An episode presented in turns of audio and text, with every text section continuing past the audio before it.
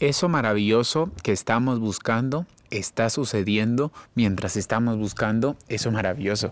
Hace un par de días escuché esta frase y bueno, busqué quién era el autor, la verdad es que no lo encontré.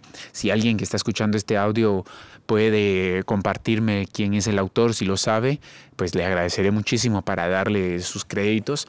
Pero es algo que yo quisiera reflexionar un poco porque nos sucede muchas veces no solo en el tenis, sino también en la vida. Nos sucede que nosotros estamos tan enfocados, tan metidos en lo que quiero alcanzar, en eso maravilloso que quiero alcanzar, que todo ese proceso que me va a llevar a alcanzar eso, también es maravilloso y no me doy cuenta. Eh, la otra vez me pasó que estábamos entrenando con uno de mis alumnos y él estaba jugando puntos. Ya habíamos hecho una semana de entrenamiento y ese día tocaba un entrenamiento de situaciones, de puntos, de partidos. Pero el enfoque se tenía, y muchas veces nos sucede eso, cuando yo era jugador también me pasaba muchas veces eso, que el enfoque nosotros lo tenemos en el resultado, en quiero ganar, quiero ganar tal competencia, quiero ganar tal partido, quiero ganar, que ese proceso que nos va a llevar no lo disfrutamos y no nos enfocamos nosotros en las cosas o en los detalles que tenemos que hacer para poder alcanzar ese proceso. Por ejemplo, esa derecha que tenemos que entrenar, mm, cuando estoy jugando esos puntos no me doy cuenta de lo que entrené. O ese servicio, la forma como tenía que tirarlo, el lugar, la dirección, eso no me estoy dando cuenta porque estoy tan cerrado en querer ganarlo que al final el resultado me nubla la vista y no me permite disfrutar de ese punto, disfrutar de esa situación, disfrutar de lo que se está viviendo en ese momento. Y eso nos pasa muy seguido y muchas veces a, a muchos jugadores, muchas personas. Eh, y es algo que tenemos que, tener muy en cuenta, porque si nosotros empezamos a disfrutar más de esos pequeños detalles, de esas pequeñas cosas, nos vamos a dar cuenta que todo ese proceso también es maravilloso y al final cuando lleguemos a lo que nosotros queremos alcanzar va a ser mucho más maravilloso, lo vamos a disfrutar mucho más. Y esto quiero compararlo con con un árbol y su fruto, el fruto que nos da un árbol. Si nosotros sembramos una, un árbol de naranjas hoy, mañana no me va a dar naranjas, no me va a dar ese fruto tengo que, tiene que haber un proceso, tengo que regarlo, tengo que abonarlo, tengo que limpiar alrededor, tengo, o sea, tiene un proceso.